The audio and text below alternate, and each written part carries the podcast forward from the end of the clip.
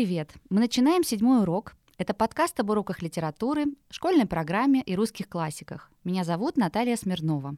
Недавние исследования показали, что все больше людей на сегодняшний день являются билингвами, то есть людьми, говорящими на двух, а то и более языках. Кто-то естественным путем, так как в семье говорят на разных языках, а кто-то осознанно создает такую среду, либо нанимает няню иностранку, либо отдает с самого раннего возраста в специальную школу.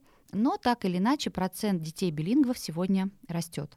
И это наша сегодняшняя тема. Мы поговорим о таких людях и особенностях работы с ними. У меня в гостях а, преподаватель русского языка как иностранного, моя коллега, в прошлом руководитель департамента русского языка в одной международной московской школе, а сейчас учитель, соавтор курса по истории Древней Руси для билингвов Галина Пушкина. Галина, здравствуйте. Здравствуйте. При подготовке к этому подкасту я поняла, что для многих э, моих знакомых эта тема очень актуальная, я бы даже сказала жизненная, и сегодня такая особенность. В нашем подкасте прозвучат истории мам, у которых э, дети являются билингвами. И первый вопрос у меня, Галина, к вам. Считаете ли э, вы себя билингвом, а может быть мультилингвом, или есть еще такой термин, как полилингвизм, да?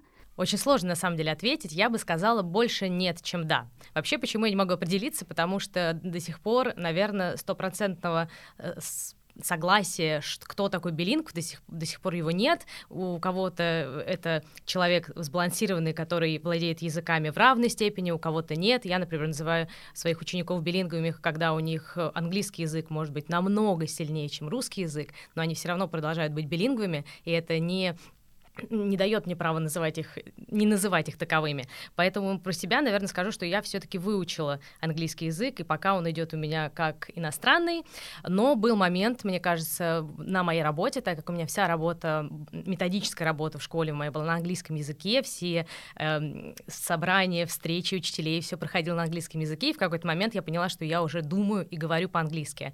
А также в какой-то момент мне дали классное руководство, а классное руководство тоже идет на английском английском языке, и тут я поняла, что я уже есть какая-то определенная область английского языка, на которой я думаю. Я не перевожу, я именно думаю. Я даже некоторые слова не могу перевести на русский язык.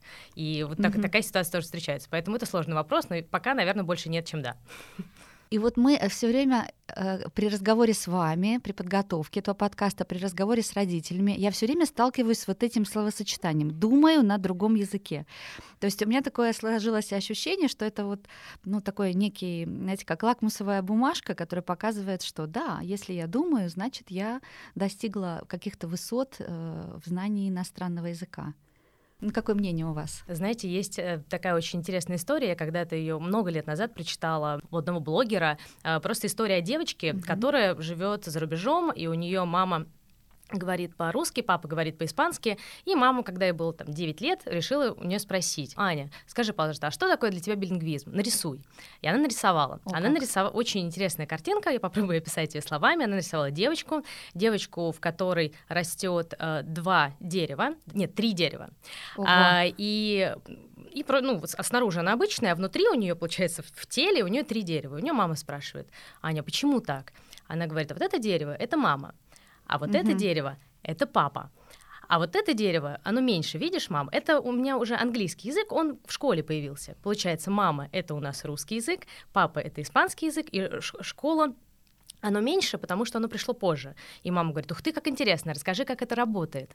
И она отвечает, смотри, мам, вот я хочу сказать слово «мама» или я хочу сказать э, какое-то предложение. И я вижу тебя, и сразу мозг мне достает именно правильные слова, чтобы я могла с тобой поговорить. Потом я хочу о чем-то спросить папу или сказать...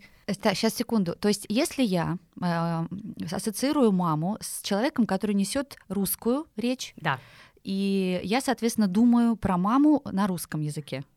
Если э, я говорю про папу, то это, допустим, носитель английского да. или там испанского, вот да. в вашем случае. Да, да, да.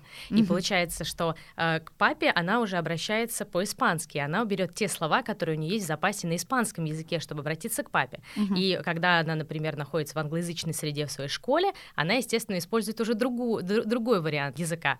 И также у нее был вокруг этих всех деревьев такой какой-то желтый цвет. И мама спросила, что такое, что, что вот это такое? А желтый мне вот интересно. Просто вот зарисовано.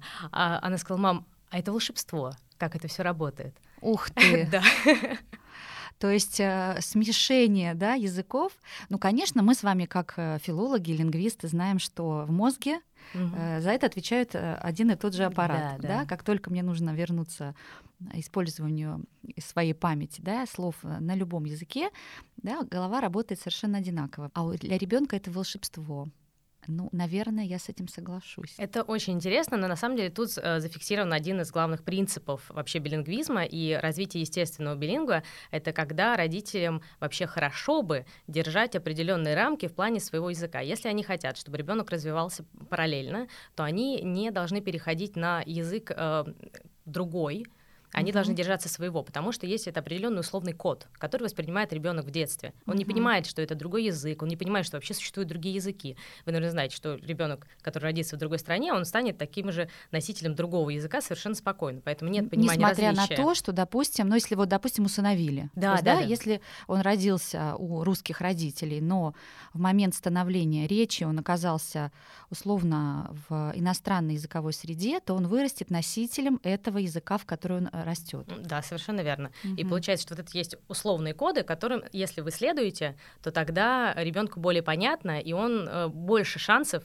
э, что он вырастет более сбалансированным билингвом. Почему я не даю стопроцентной уверенности? Потому что вообще билингвизм — это э, там столько разных особенностей, начиная от психологических, физических, э, которые могут э, как-то по-другому вообще повернуть развитие языков, что нельзя вот однозначно говорить. Но, э, исходя из всех пока исследований, что вот эти условные коды, если их сохранять, то mm-hmm. это намного лучше и больше шансов, что э, языки выстроятся правильно. Когда ко мне приходит родитель англоговорящий, русский, но он долгое время, например, э, жил в Америке. И, и... владеет языком на высочайшем уровне. Да. да. Как мы говорим, свободно. Да. И я слышу, как говорит родитель, он говорит э, смешанным языком. Он через слово говорит мне на английском языке. Ух говорит ты. несколько, несколько слов по-русски, несколько слов по-английски, уже говорит родители. И тут я понимаю, почему ребенку, например, сложно что-то. То есть это... у него есть такая же проблема, ну, не хочется это слово все время употреблять, но он копирует но он не копирует, у него смещение этих кодов, он не понимает, э, он вроде бы понимает, но он не видит, может быть, смысла, и тут очень серьезная работа должна быть у родителя. Вот в, mm-hmm. в этом сложность билингвизма. А родители должны, конечно, чтобы вырастить, особенно в не русскоязычной среде, mm-hmm. чтобы вырастить ребенка, говорящего на своем родном языке, они, конечно, должны пахать. Тут это сто процентов, и многие не хотят этого делать, многие сдаются. Угу. И вот в этом очень большая сложность. Э, давайте послушаем историю Ольги Гавриловой. Мне кажется, она идеально иллюстрирует э, то, что вы сейчас сказали. Наташа, спасибо большое за возможность поделиться нашим опытом. В общем, я еще давно решила, что мои дети должны точно быть билингвами, независимо от национальности их отца. Поэтому начала разговаривать с сыном по-испански примерно с того момента, когда я на почту получила очередную рассылку для будущих мам о том, что с этой недели он уже может наконец слышать мой голос, а с его полутора лет не сказала ему ни слова на русском по сей день. Сегодня Артуру 11 лет, и он свободно владеет и русским, и испанским. Даже во сне частенько на испанском болтает. Хотя э, никогда в жизни не был ни в одной испаноязычной стране и никогда не учил язык в школе с репетитором на курсах или как-то еще. Пишет, правда, он с ошибками на обоих языках, но, в принципе, он по складу больше технарь, чем лингвист, и я не стала его ломать, потому что для меня гораздо важнее была его свобода мысли и владение языком. Маленький дисклеймер. Мой опыт — это не единственный вариант вырастить двуязычного ребенка вне языковой среды. Можно делать это в меньшем объеме, чем это делала я, если вы не готовы прямо полностью отказаться от русского в общении со своим ребенком. Исследования говорят, что для того, чтобы ребенок усвоил язык на уровне носителя, а, он должен быть погружен в этот язык не менее 30% от времени своего бодрствования в сутки. А, поэтому, если бы я могла вернуться в прошлое, то я чередовала бы испанский и английский, может быть, через день или там, утром, вечером, ну, как-то, в общем, придумала бы. А русский, он, э, как показал опыт, э, без моего участия прекрасно освоил э, благодаря бабушкам, папе, саду и школе. Итак, что мы делали? Первый год жизни Артура я разговаривала с ним на испанском, только когда мы были вдвоем, я даже мужа немного стеснялась. Но когда Артур подрос, ему исполнился год, наверное, я поняла, что времени с ним вдвоем я провожу катастрофически мало для полноценного языкового развития. Э, те самые 30% бы точно не набежали.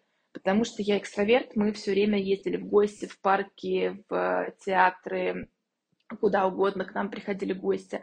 Э, плюс к тому я еще доучивалась и параллельно работала с э, прям вот его самого маленького возраста. Поэтому надо было думать, что делать. И я решила перейти с ним на метод, который называется «один родитель, один язык». То есть я говорила с ним на испанском, 24-7. Даже ночью, если вставала, например, поменять ему памперс, э, все равно какие-то с ним разговоры я вела э, на испанском, на русский не переходила. И так везде.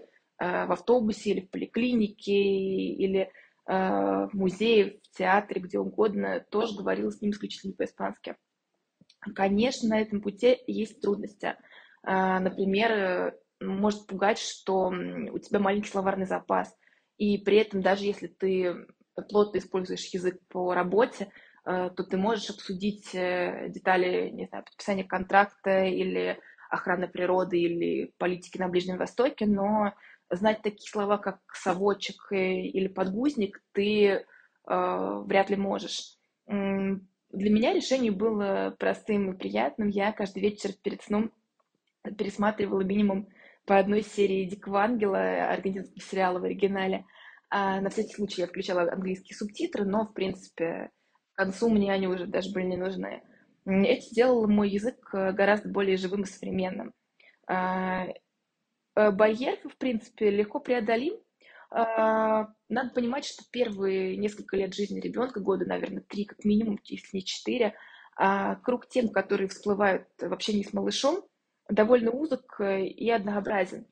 Ну, о чем мы можем говорить с ребенком в 2-3 года, да, там, пойдем купаться, иди съешь кашку, ой, а где у лошадки хвостик, посмотри, вон машинка поехала, птичка полетела. Поэтому это освоить не, не так сложно, а дальше только наращивать, э, читать с ребенком книжки э, по возрасту, а уложив его спать, и что-то на свой уровень тоже можно почитать. Да, но я могу сразу дать комментарий, что это, это подход э, уникально сильно ответственного родителя. Э, это, я бы сказала, наверное, это больше исключение из правил, чем правило. Это... Мне кажется, это какой-то идеальный. Я когда услышала эту историю, я была настолько восхищена. То есть я знаю Ольгу, а она э, участник взрослого книжного клуба, она всегда очень интересно рассказывает об особенностях э, книги на том языке, на котором она ее читает. То есть мы же иногда берем переводную литературу, и она чаще всего, ну, практически всегда читает на языке носителей. И потом нам интересно рассказывает, что, ой, а вот переводчик здесь вот так перевел, а смотрите, а вообще-то здесь можно и вот так, и вот так.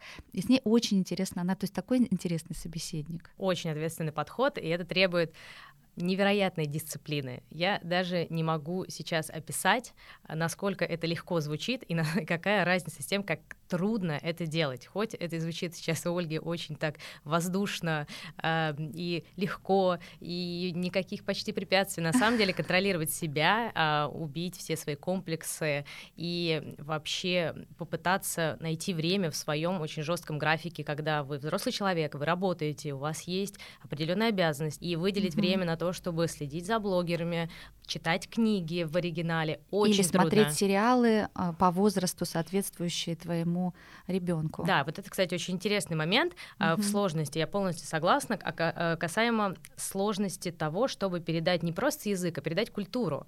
Потому что угу. когда мы говорим с вами о билингвизме, билингвизм все-таки это не знание языка. Билингвизм это когда ребенок на другом языке знает э, представителей, не знаю, как у нас папка Ёшка угу. или у нас там, водяной, вот, например. Это вот это уже показатель. Читает их героев, читают их детские книги, и тогда уже он растет э, с другим видением, более открытым, свободным, и даже, наверное, не свободным, не, это неправильное слово, наверное, более вот открытым, что угу. границы другие. Что То гра... есть умение считывать э, символы, вторые смыслы, которые несет э, употребление там какого-то героя в этой книге, да. То есть появился герой, и за ним такой тянется шлейф, как у кометы.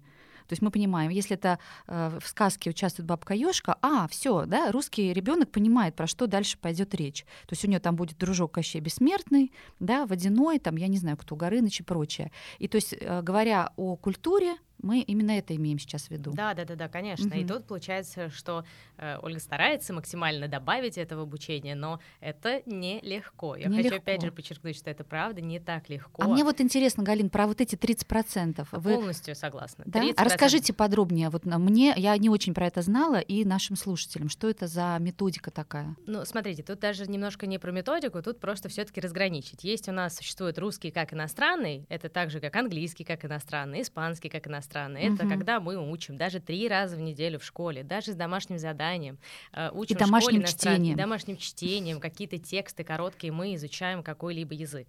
Или же мы говорим про реальное погружение 30% своего свободного времени. И опять же, эти 30% не должны фокусироваться на именно изучение языка. Эти 30% могут быть занятия шахматами на этом языке, э, туда могут входить, ага. или занятия художественной гимнастики на этом языке. Я знаю, в, в Москве есть секция по футболу на английском языке. Можно даже туда пойти, чтобы параллельно добавлять себе какой-то другой язык, потому что язык совершенно другой именно в таких ситуациях. Он не из учебника. Я переведу. А, правильно ли я понимаю?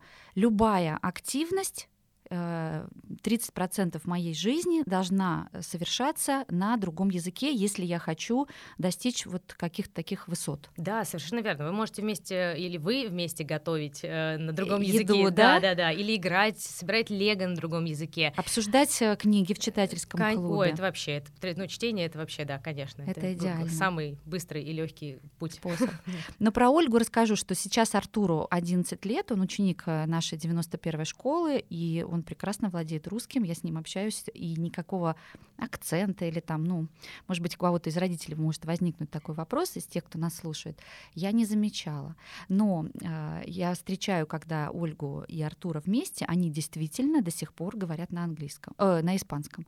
То есть они завтракают и болтают. Э, такое ощущение, что я вдруг оказалась э, в Барселоне или где-то еще. Невероятная дисциплина. Невероятная история, да. Вот такой вы момент затронули, что многие родители не в состоянии так организовать себя, чтобы позволить э, общаться со своим ребенком на одном языке. Они, может быть, и хотели. В случае вот этом Ольга переводчик, и, наверное, ей, может быть, это проще или естественнее. Может быть, поэтому, если у человека бизнес э, связанный ну, совершенно с какой-то другой э, неязыковой э, историей, то, наверное, ему сложнее, да? Я, наверное, не соглашусь. Мне кажется, mm. это все-таки зависит от человеческих характеристик. Mm-hmm. Например, просто кто-то более дисциплинированный, кто-то менее дисциплинированный, кто-то хочет с этим что-то делать, кто-то не хочет. Для кого-то конкретно эта цель является, например, второй или третьей по сравнению с другими. И тут э, не про суждение, не про что-то, здесь именно про э, понимание, как это работает. И если э, взрослый родитель, он вооружен этими знаниями, он понимает, какие у этого могут последствия. Он может для себя взвесить, что для него важнее. И тут вот нужно понимать. Тут не, вообще не зависит от области какой-то. Uh-huh. Наверное, просто э, Ольге легче, так как она переводчик, она знает язык на очень хорошем уровне, и поэтому ей уже культуру, такой современный язык добирать чуть легче. А если просто уровень, например, B2 э, какого-то другого языка, и вы в этом возрасте э, начинать говорить, тут нужно все-таки смотреть на больший ряд каких-то особенностей вообще то есть, среды. То есть, если я мама и владею испанским на уровень B2, но хочу со своим ребенком начать с нуля разговаривать на этом испанском языке, наверное, мне стоит задать себе вопрос, да, э, вообще какая цель у меня, да. получится ли у меня. То есть, если человек может обсуждать на испанском э, конфликты на Ближнем Востоке, и у него проблема, как звучит совочек, Наверное, это все-таки из другой области. Э, мне кажется, что большая часть э, ну, обычных людей, не переводчиков, это как раз а, другая история, когда люди выучили тоже там либо тот, либо иной язык в школе, ну, допустим, там еще на курсах, поездили, и им кажется, что они владеют языком в достаточной степени, чтобы начать общаться со своим ребенком. Вот не может ли здесь получиться такая ситуация, что э, мы хотим хорошего, а получим непонятно что? Может.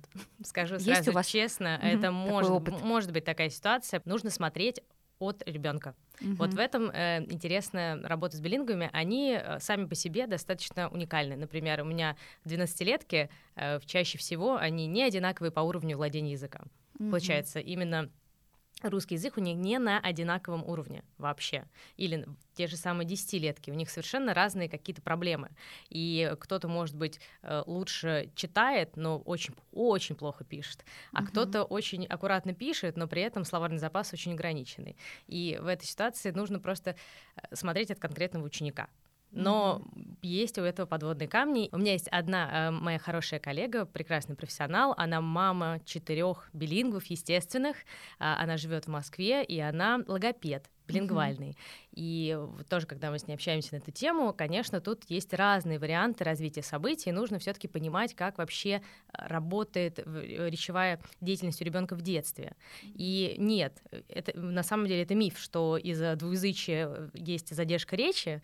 Или а... какой-то ограниченный словарный запас, или он будет писать с какими-то курьезными, да, или, может быть, наоборот, фантастическими, вообще ужасными орфографическими ошибками. Ну, над этим можно работать. В вопрос угу. времени, усилий, усердия и вообще сил.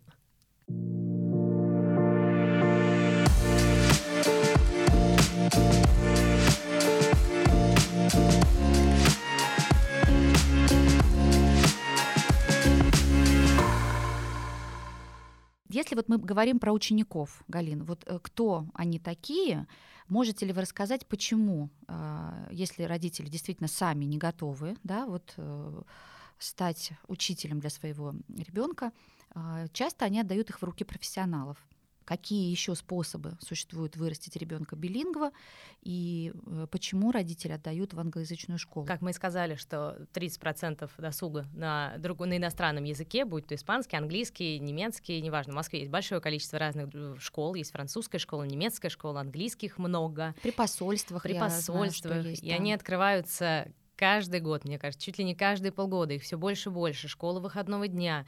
Э, и, конечно, часто, знаете, есть такая очень интересная причина из-за боли родителей. Как им было больно учить английский язык в школе, угу. и они так не хотят, чтобы вот эти два занятия в неделю или три занятия в неделю были у их детей через боль, через задание, через Голицынского, вот через вот это все. Учебник Бонка. Да, да, да. А потом идеальное знание грамматики, и ты приезжаешь в Испанию, и вот тебе нужно спросить, э, как найти что-то там, и все. И ты видишь этого человека и впадаешь в ступор. Да, это одна из причин. Конечно, они хотят облегчить этот путь, сделать угу. его более каким-то веселым, э, увлекательным, да, естественным, потому что, конечно, британские и американские системы, особенно детского, в детском саду, это просто глобальный праздник. Это невероятное занятие по э, окружающему миру, по изучению мира. У них есть, например, знаете, такие уроки, как... Science, э, я знаю. Да, science, но я вот больше про уроки в лесу. Они Ух идут ты. и реально изучают э, что-то в лесу. И они не сидят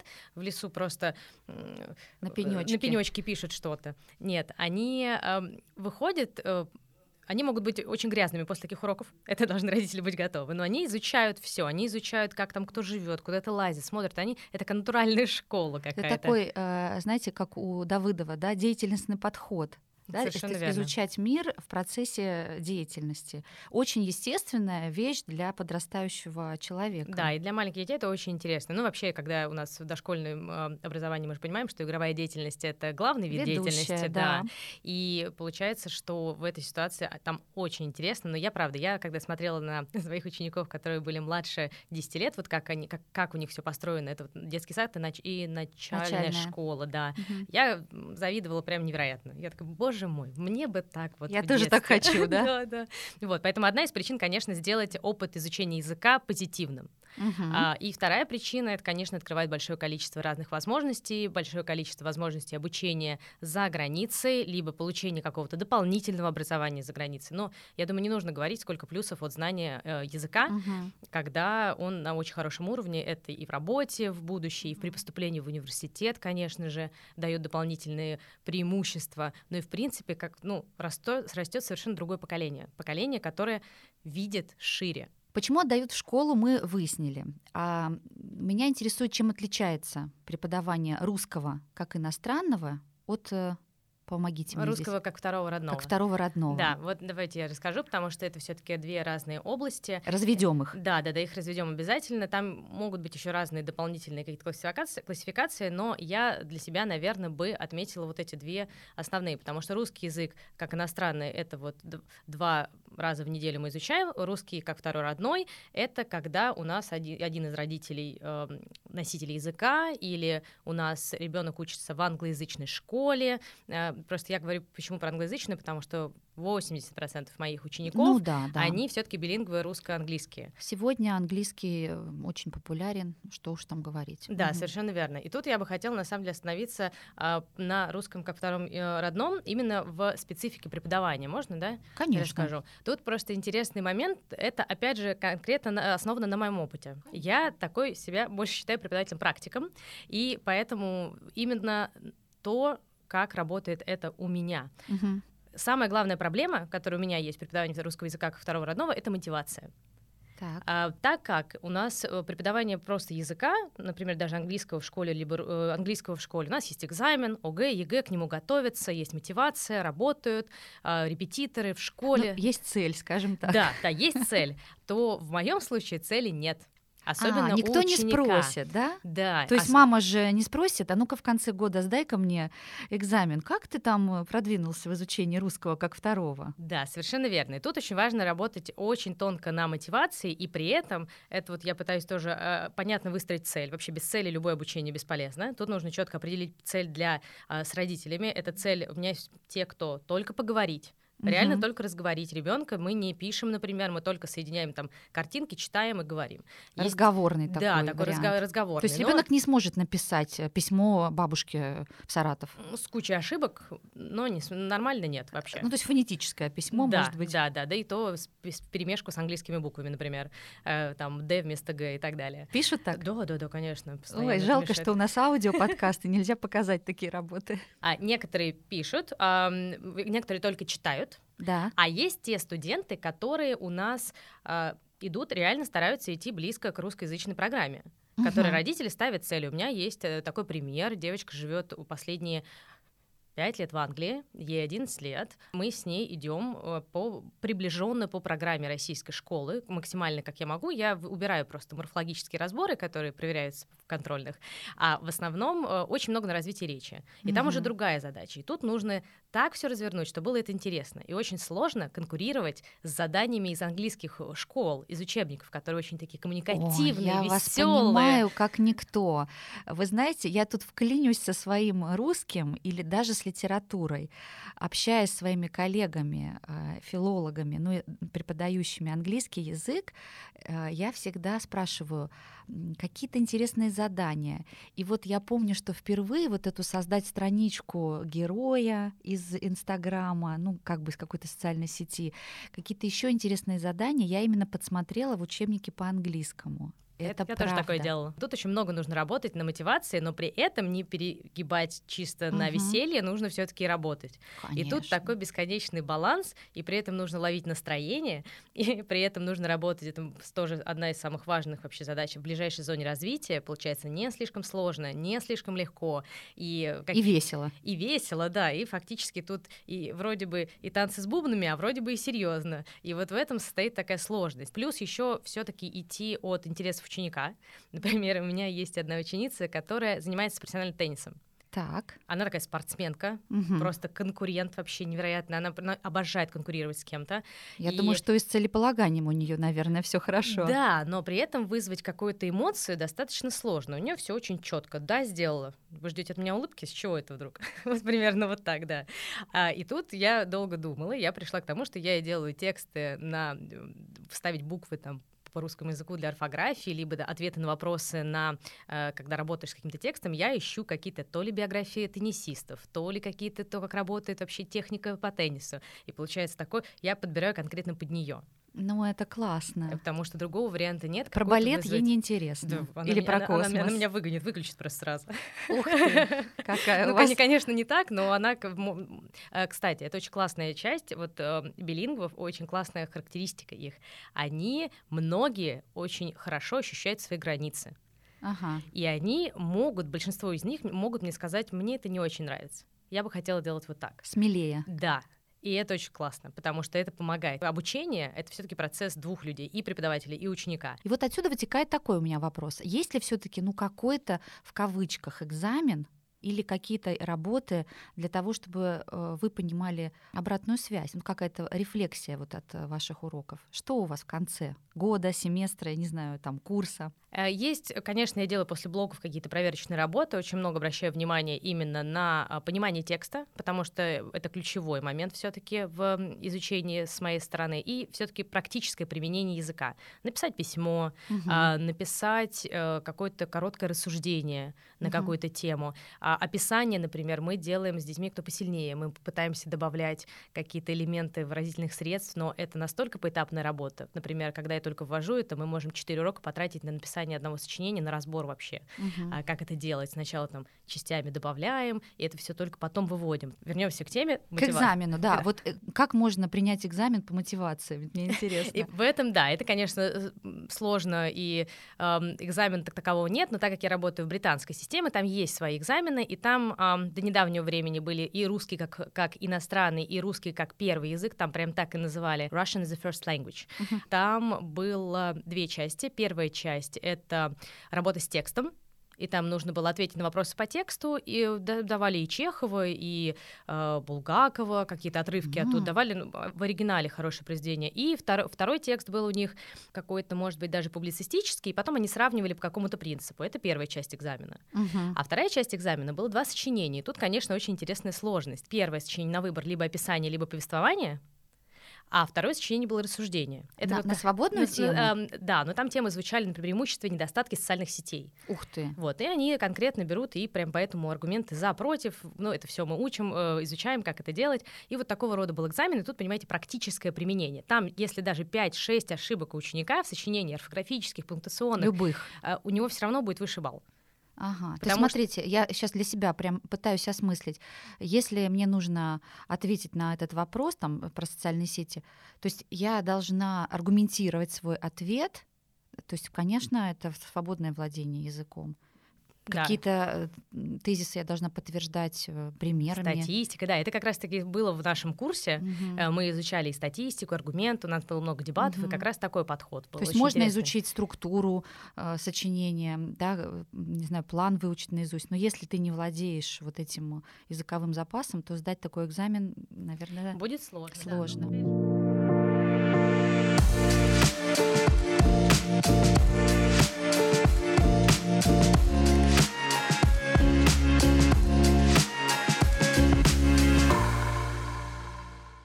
Я, знаете, хотела к текстам вернуться. Вот прозвучал Чехов, Булгаков.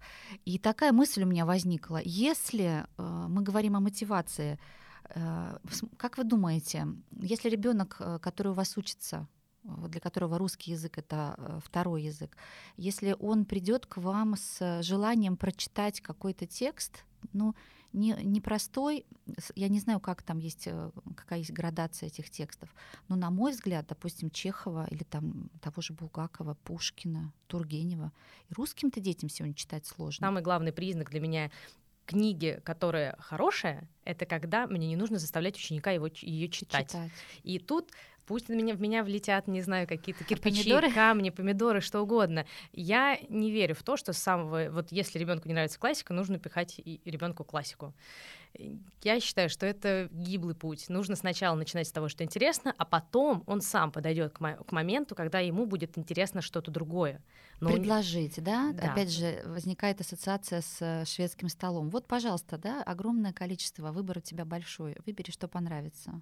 И вот в методической копилке есть такая группа в Фейсбуке, куда э, я вхожу, одна из моих коллег, она живет в Польше, она э, поинтересовалась, э, как современные подростки воспринимают русскую литературу вот шестого, там, седьмого класса, и выразила такое предположение, что, наверное, им сложно, когда она пыталась с ними читать Дубровского, э, Муму, Дети подземелья, то это просто сложно и детям это неинтересно. И вот она спрашивает, а как в России с этим обстоит? Главное правило чтения классики. Дети классику читают только со мной только вслух, либо я читаю вслух, либо mm-hmm. аудиокнига, мы останавливаемся и обсуждаем чуть ли не каждую страницу, каждые какие-то несколько параграфов, и это ключевой момент. Но при этом, не поверите, самый, знаете, какой вот из трех произведений, которые назвали, назвали Дубровский, Муму и... Дети подземелья. Да, вот какое самое популярное у меня у учеников произведение? Муму. Нет, Дубровский. Дубровский. Дубровский просто вообще такой популярный. Они, им нравится. нравится Они он. читают такие, да, Пушкин-то ничего, Угу. а Пушкин-то вообще-то... Я говорю, представляете, а это когда у нас, извините меня, Да, на- 200 начало лет. 19 века, это вообще, это прям, ну, давно это было. Да. А там такой детектив, так туда-сюда, все разворачивается. Они такие, ух ты! И им становится интересно, потому что они ухватывают все детали. Какая мне сейчас мысль пришла э, в голову? Я, когда читаю с детьми там того же Дубровского или ту же историю про грустную, да, про Муму, я тоже перевожу с русского, но на русский. И я работаю с детьми, для которых русский родной язык. Но даже этим современным детям половина слов непонятна, тем более пушкинских времен. Ой, сейчас будет прям супер лайфхак. Давайте. Супер лайфхак. Если ребенку не нравится читать, почему это происходит? Вот как вы думаете, почему ребенку не нравится еще читать? Иногда бывает. Ну, скучно. Трудно. Трудно. Потому что трудно очень Прочитал часто собрать. абзац, не полов... до конца дошел, забыл, что было в начале. Вот, ты иногда не понимаешь, ты иногда читаешь, фокусируешься на прочтении слова, забываешь смысл. А есть такой супер классный способ а, использования аудиокниг, но аудиокниг не просто на заднем сидении, а когда у вас открыта аудиокнига, вы открыта обычная книга, включается Бумажная. аудио, да, бумажная, Ну, или Kindle, электронная. что угодно, да, А, открывается аудиокнига, включается и смотреть глазами по тексту следить и прям пальцем водить. У меня вот так многие дети читали, когда Я так учу иностранный. вот, Хороший способ. Вот, это прекрасный способ, потому что снимает блоки. И снимает вот это ощущение, что не получается. Снимает, что я не могу прочитать эту книгу. Ну, Произношение непонятно. Я смотрю на эти буквы думаю, как это читать? Это какое здесь правило? А так он э, сказал, да, и сразу как бы запомнилось, и как-то легко, естественно. стало. Вот, а еще плюс, когда происходит чтение, визуальное же запоминание идет, а мы же понимаем, Мгм. что во многом мы часто, почему книги нам помогают прекрасно писать, потому что мы визуально запоминаем, как пишутся слова. И Да. вот даже это тоже помогает, в этом тоже есть развитие. Я предлагаю послушать еще одну историю э, мамы моего ученика про естественный билингвизм. Она очень интересно рассказывает. Мне про билингов всегда было интересно, потому что я сама билинг. Когда я родилась, с нами жила моя бабушка с папиной стороны, которая говорила только по-татарски, по-русски не понимала. Когда мне было около пяти лет, я поняла, что я говорю на двух языках. И особенно это было интересно, когда, возвращаясь с каникул, которые я провела, например, с папиными родственниками, я, рассказывая об этих событиях маме, периодически переходила с русского языка на татарский. А, Мне было очень интересно, я спрашивала маму, почему, и она мне объясняла, что потому что ты думаешь об, об этих событиях по-татарски. И события эти для тебя в твоей голове происходили на татарском. И когда у меня э, родился сын, так получилось, что тоже билинг, то у меня вот был этот детский опыт, на который я могла опираться. Например, я сразу решила, что а, для того, чтобы слова было легко подбирать на другом языке, а, хорошо то, что говорит папа, да, не на английском слово, и я э, то же самое слово говорю по-русски. Ну и потом дальше это были фразы, дальше эти были, это были, были предложения. Потом был этап, когда э, русский и английский перемешивались в голове, и всякие получались смешные фразы, особенно когда человек устал. А Мы до сих пор смеемся. Как-то раз приехав поздно, Даня мне сказала, мама, where is my чемодан? Черт побери. Дальше был, был этап, когда мы, поняли, когда мы с мужем поняли, что все, человек думает на двух языках. И это было понятно, потому что, например, если Даня обсуждал какое-то событие с папой а, по-английски, а потом я его спрашивала об этом событии по-русски, то версия на русском языке была такая очень скудная, и явно он э, переводил, то есть порядок слов э, явно выдавал английский. Представьте себе написать сочинение на тему, как я провел лето после э, там, нескольких месяцев э, в другой языковой среде, на самом деле очень непросто. Потому что потом я поняла, что в голове у человека складывается такая картинка, как, как фильм, да, на английском языке про лето. И думает он про этот фильм на английском. И вспоминает его на английском. А тут надо как-то это в слова по-русски облечь и сказать, как-то красиво рассказать об этом. Я стала тогда обсуждать какое-то произошедшее событие в здании, а, когда мы были в англоязычной среде, потом на русском языке.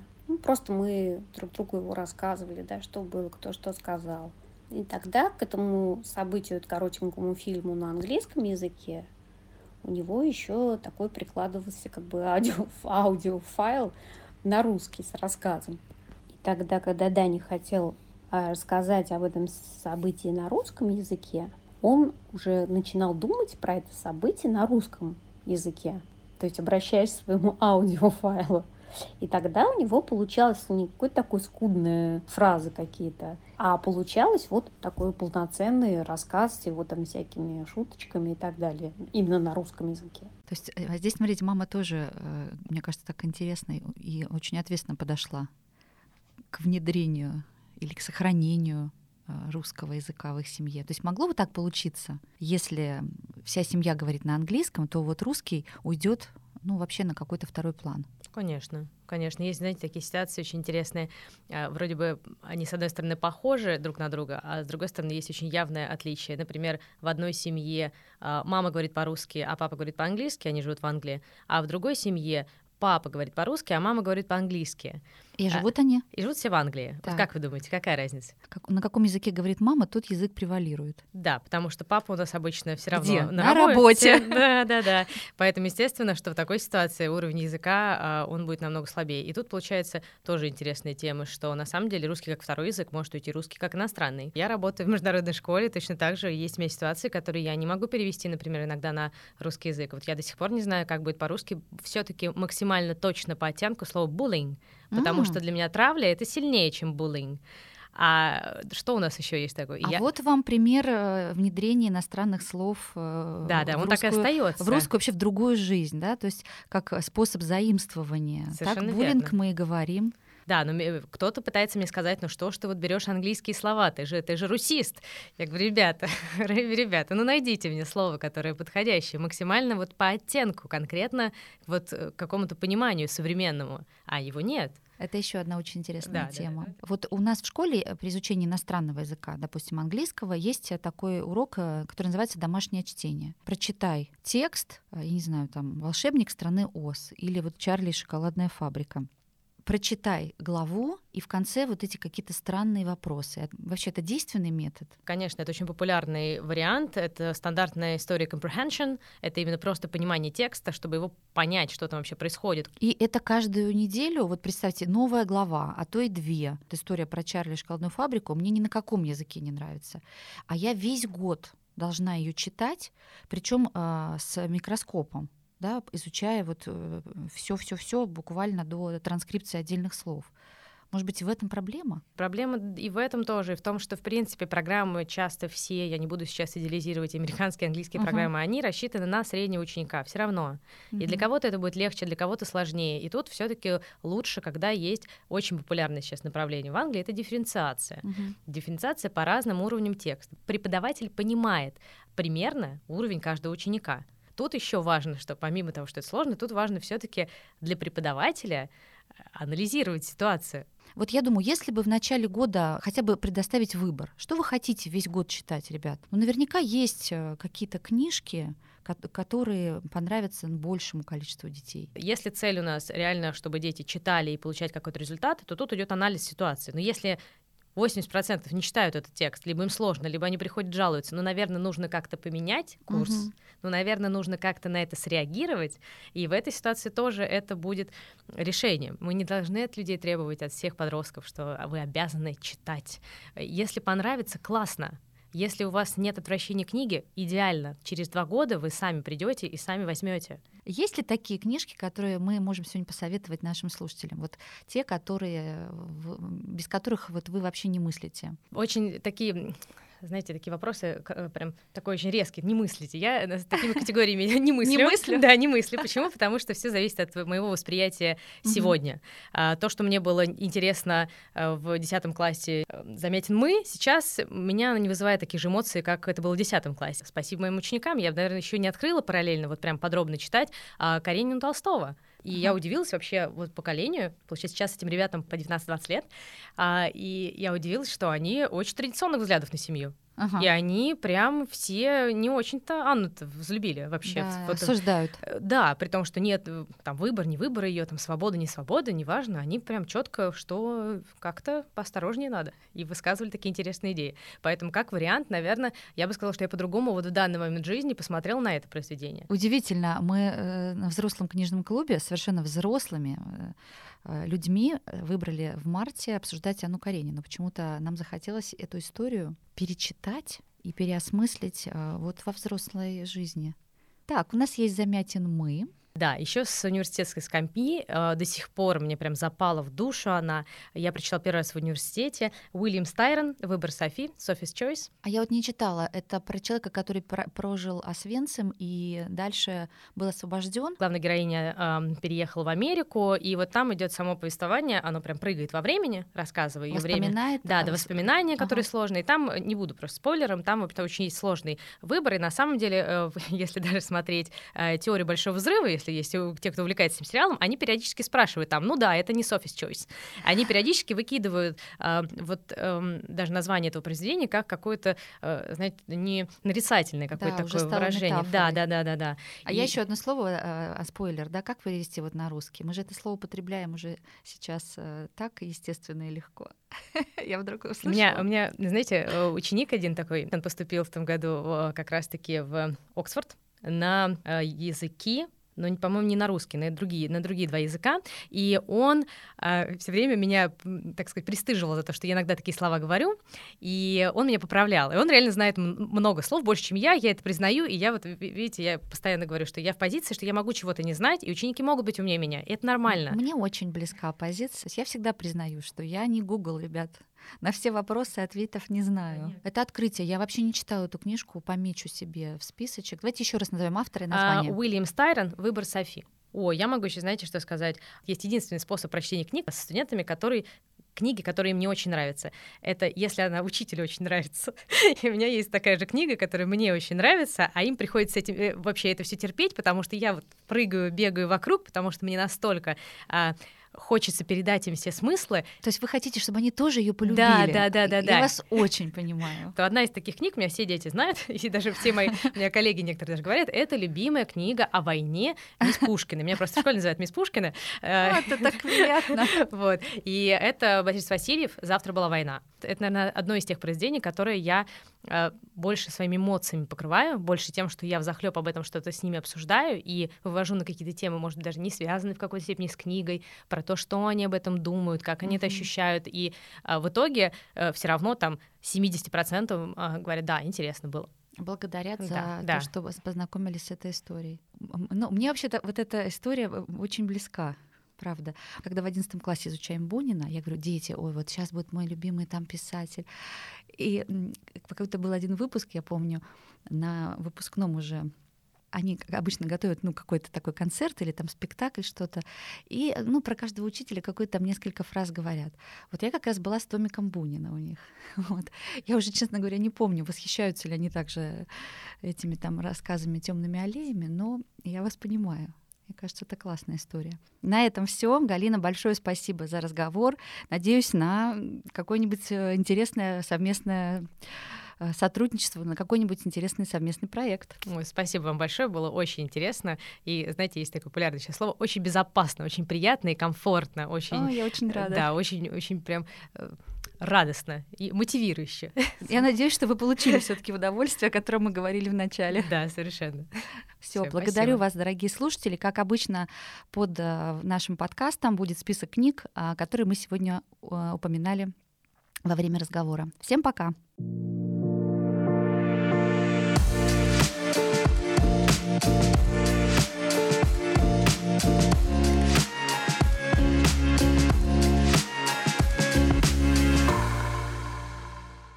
Тра-та-та, русская культура, про Муму поговорили. Угу. А здесь э, даже в 10 классе, вот, э, ну хорошо, подростки уже взрослые, но то есть 7-10 таких крупных текстов, и в них, э, чтобы погрузиться, нужно очень много времени. Сил. А у, Сил. тебя, а, а у тебя еще физика, математика, химия и много других предметов, которые считают то, что они тоже самые главные. Ну, а также, не знаю, скейтборд, горные лыжи. И, и вообще первая любовь. И любовь, да. А тут э, отцы и дети, привет. Угу. И Обломов лежит на диване. Да-да-да.